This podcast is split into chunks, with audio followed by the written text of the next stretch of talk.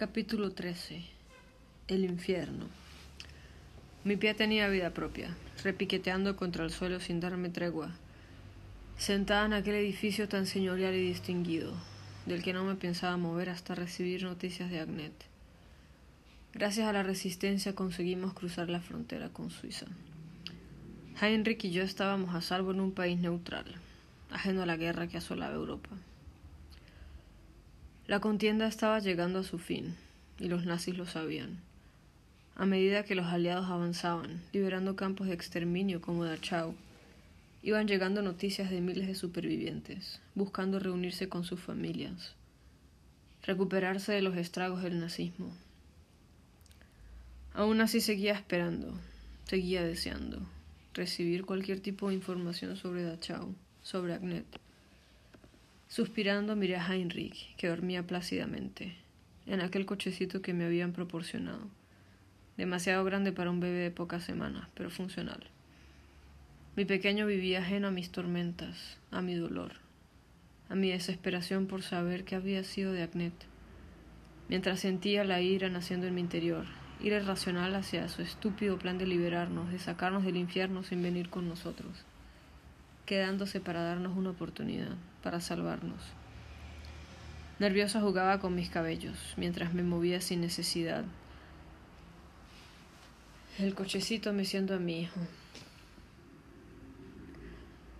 del que no podía apartar la mirada durante demasiado tiempo, sintiendo una necesidad imperiosa de certificar que él estaba bien. Esa mañana me habían citado en la Embajada de Estados Unidos, donde se podía respirar en el ambiente la tensión de los acontecimientos que asolaban el continente. El fin de la contienda estaba muy cerca, y ellos estaban en el bando vencedor. Mi corazón palpitaba furioso en mi pecho, deseando, implorando que dicha citación fuese por la decena de cartas que había enviado, solicitando información de Dachau, rogando en mi interior que hubiese noticias de Agnet, que siguiese viva. Cada día que pasaba imaginaba que ella volvía, que aparecía con su sonrisa de idiota, con mil tonterías en sus labios que podría golpearle los hombros con fuerza y decirle lo estúpida que era por haberse quedado, que podía perderme en su abrazo cálido, reírme bajito de sus bromas, formar juntas la familia que había deseado para nosotras. Pero la realidad caía sobre mí como un aguacero helado, ya que ella seguía encerrada en el infierno seguida perdida en ese mundo que tanto habíamos odiado, que tanto nos había arrebatado, que tanto dolor nos trajo. Ni siquiera sabía si estaba viva, la incertidumbre me estaba destrozando.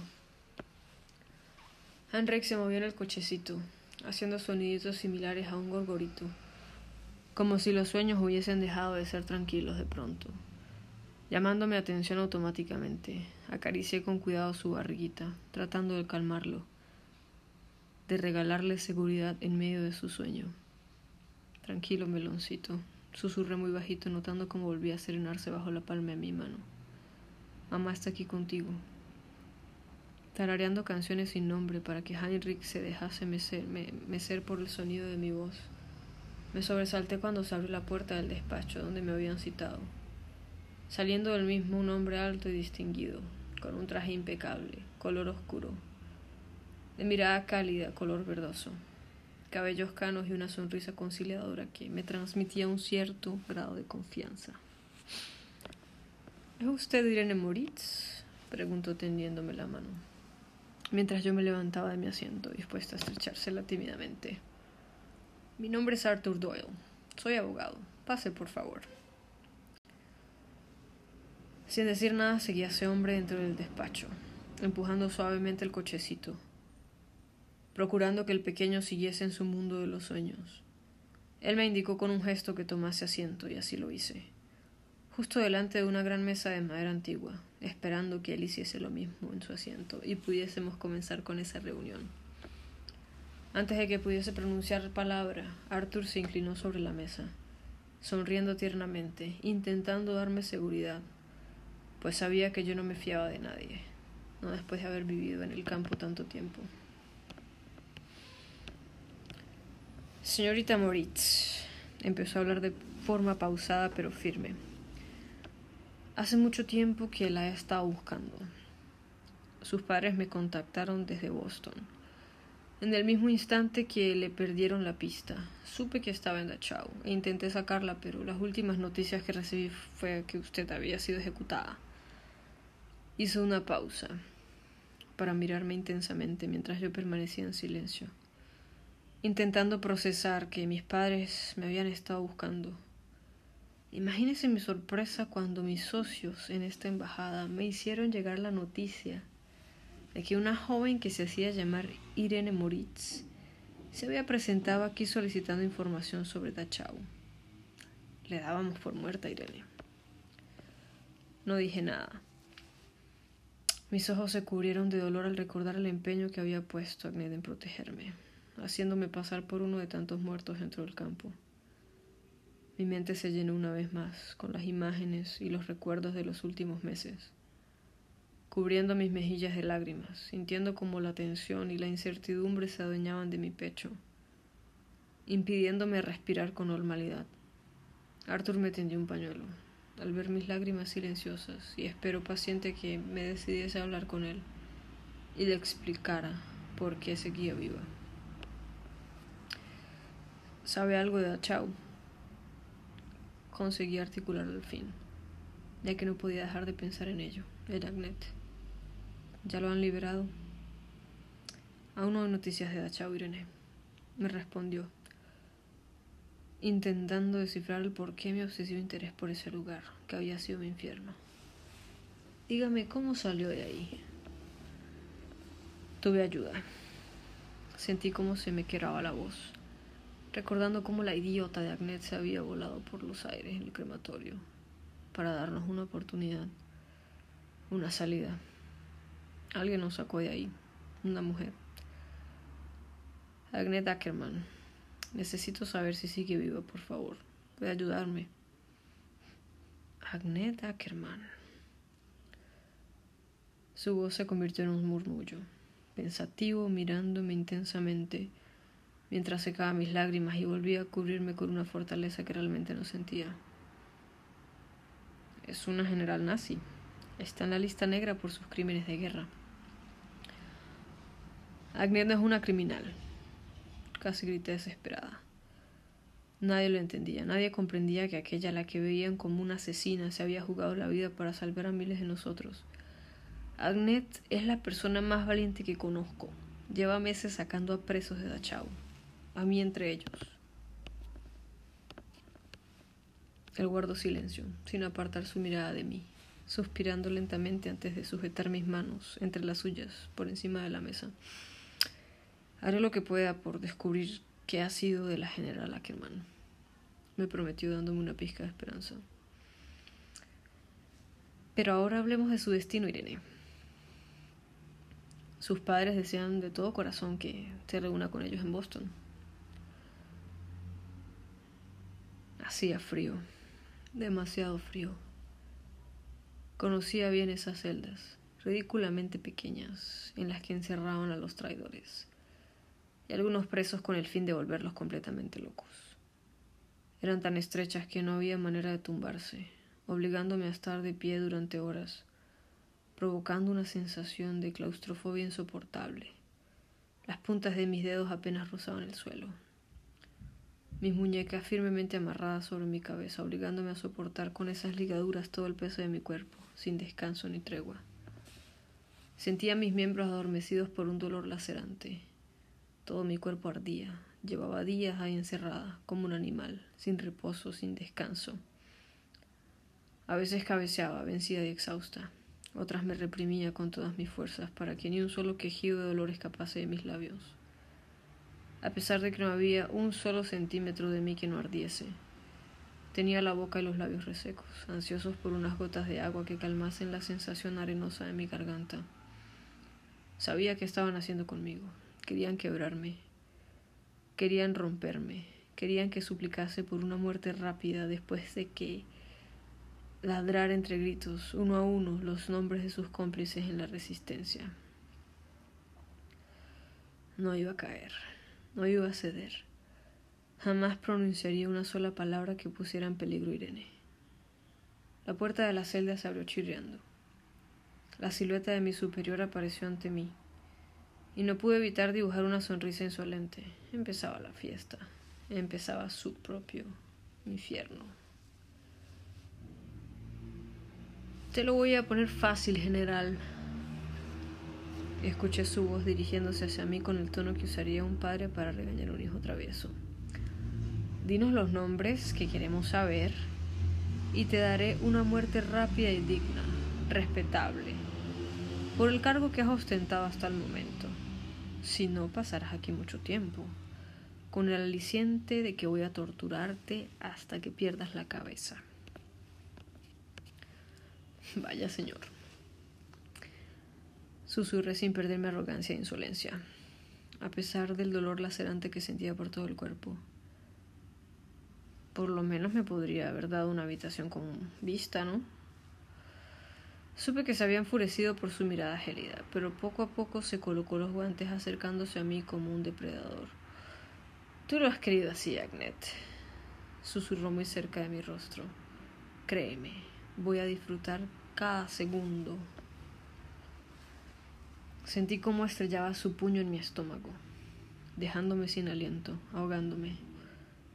Mas no pronuncié sonido alguno, reprimiéndome para no darle el gusto de verme sufrir. Él se marchó y yo supe que había empezado mi tormento, preparándome mentalmente para sufrir en carne propia el horror de ser torturada por mis propios compañeros. Por desgracia sabía perfectamente lo que me esperaba, yo misma me había encargado de infligir algunos de esos castigos. Sin poder evitarlo, empecé a temblar mientras dibujaba en mi mente el rostro de Irene. Tenía que ser fuerte. Había llegado muy lejos por ella. Había cambiado. Me había despertado. Sabía qué clase de mujer quería ser. Decidida y fuerte. Moriría, pero lo haría con su rostro en mis recuerdos.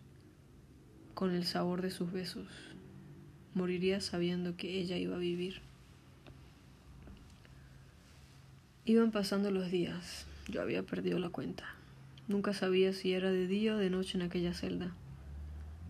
Mi superior se había tomado muy en serio lo de hacerme sufrir, ya que con cada jornada acababa nuevamente colgada de mis muñecas, pero más débil y con muchísima menos fuerza. Sentía como me arrastraban nuevamente ante él como me lanzaban contra el suelo en su presencia. Él reía y me preguntaba una vez más por los miembros de la resistencia que me habían ayudado, recibiendo mi silencio como respuesta. Con cada uno de mis silencios las torturas que me infringía eran más violentas, proporcional a cómo iba perdiendo la paciencia. Desahogaba conmigo todas sus sádicas aspiraciones, de forma enfermiza. Me lanzaba con furia dentro de una bañera cargada de agua helada, jugando con la temperatura de mi cuerpo, llevándome hasta la hipotermia. Me usaba como un saco de boxeo, y cuando se ponía creativo me metía con fuerza mi cabeza en un barreño, ahogándome, desesperándome, haciendo que mis pulmones ardieran. Golpes, más golpes, torturas, Sentir el suelo de piedra bajo mis entumecidos miembros mientras me arrastraban de nuevo a la celda, un día tras otro. Con lágrimas me negaba a dejar caer, y con el nombre de Irene en mis labios como un mantra que me mantenía atada la cordura. Había perdido la cuenta, ya no distinguía la realidad de mis sueños, ya que las pocas horas que lograba caer rendida se tornaban en el recuerdo del infierno, despertando al sentir el dolor en mi cuerpo, refugiándome en la imagen de Irene cargando a Heinrich. Ellos iban a estar bien. Ellos vivirían y yo iba a morir. Era mi redención. Había sido el ángel de la muerte y ahora estaba dispuesta a dar mi vida por todas y cada una de esas personas que vivirían gracias a que había hecho lo correcto. Apenas podía respirar. Estaba tan débil que abrir los ojos me costaba demasiado. Sentí como se abría la puerta una vez más y me inmuté, esperando que se diese la rutina de siempre, esperando que me llevasen al infierno una vez más.